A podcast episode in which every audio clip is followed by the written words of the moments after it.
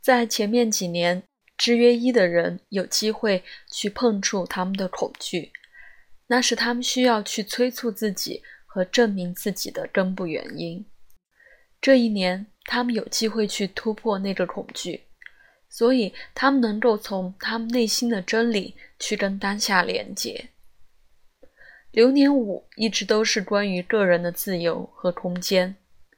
对制约一的人来讲，那意味着接受他们自己，给自己空间去经验当下的发生，不介意别人的想法或感觉。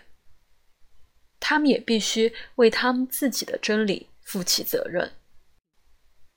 换句话说，不要责怪别人，也不要有罪恶感，只是从内心自然反应，没有任何应该和不应该。这些简单的真理，也许是他们认为不好的，所以他们认为他们没有权利这样感觉。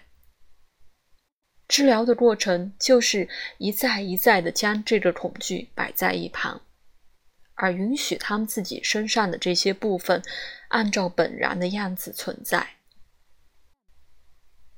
为了要做到这样。他们必须先觉知到他们的自由是如何的受到自己习惯性的限制。那个限制包括习惯性的努力、想做对的事，或是害怕做错。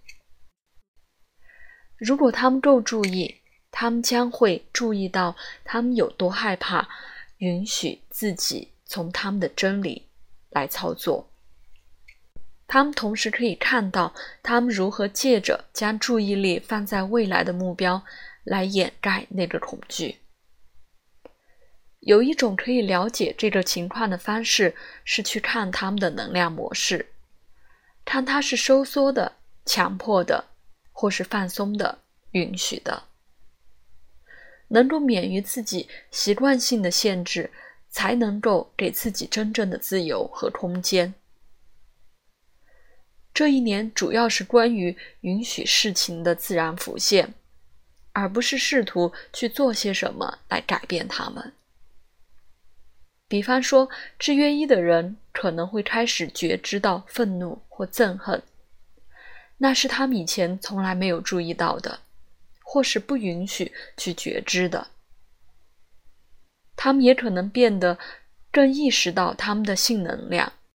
这个时候，不要用批判来面对他，倒是要为他负起责任。一般而言，第五年是不安和想要改变的一年，常常会伴随着对他的恐惧。当制约一的人碰到这个不安的能量，他们也许会觉得动荡或没有耐心，而发觉他们自己。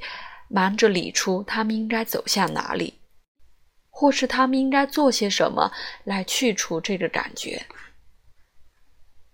在这个情况下，制约一的人真正的潜力就是允许他们自己停留在这个不安和动荡的情况下，不要试图强迫那个能量去进入到其他他们所熟悉或觉得舒服的方向。这意味着按照那个能量本然的样子来经验它。这只能当他们带着接受的心情去活在当下才能做到。